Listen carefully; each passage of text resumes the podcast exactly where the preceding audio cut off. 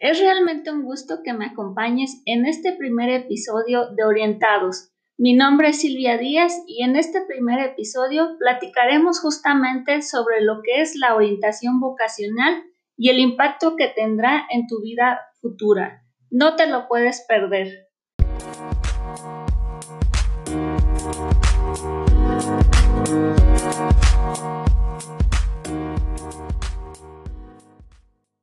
Para comenzar, quiero felicitarte, pues estás cada vez más cerca de llegar a la meta, terminar tus estudios de bachillerato. Sin lugar a dudas, ingresar al bachillerato fue y ha sido un reto para ti, pero considero que dicho esfuerzo ha valido la pena. Bueno, ya estás en este camino de aprendizaje y por lo tanto es momento de iniciar a pensar sobre qué es lo que en un futuro quieres para tu vida.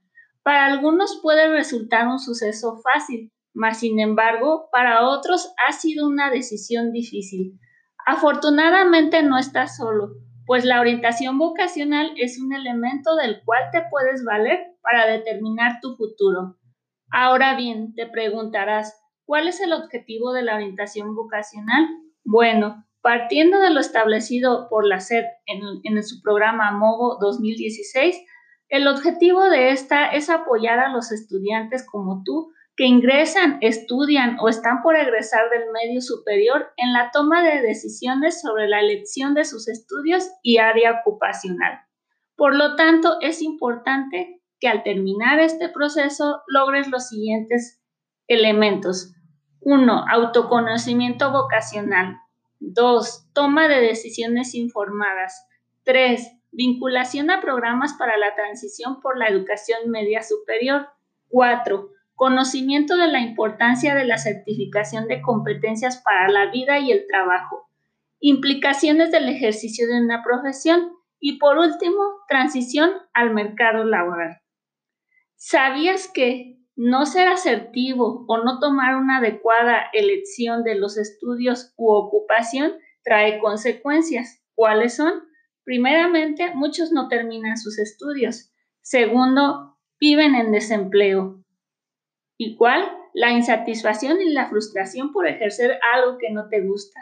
Cuarto, dedicarse a algo para lo cual no se te preparó.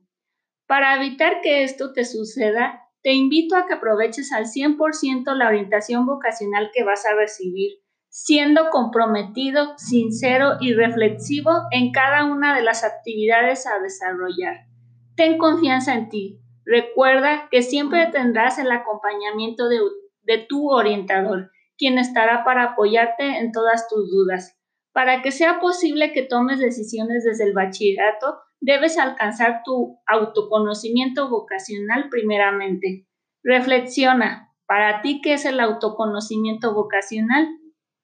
Bien hecho. Una vez que has reflexionado, comencemos. Tu reflexión es el punto de partida de esta emocionante historia.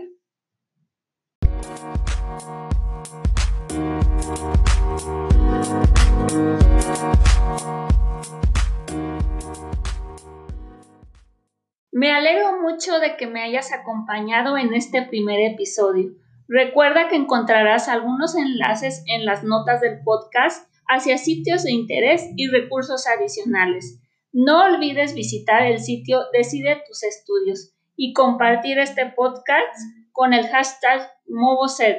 No te pierdas el próximo episodio.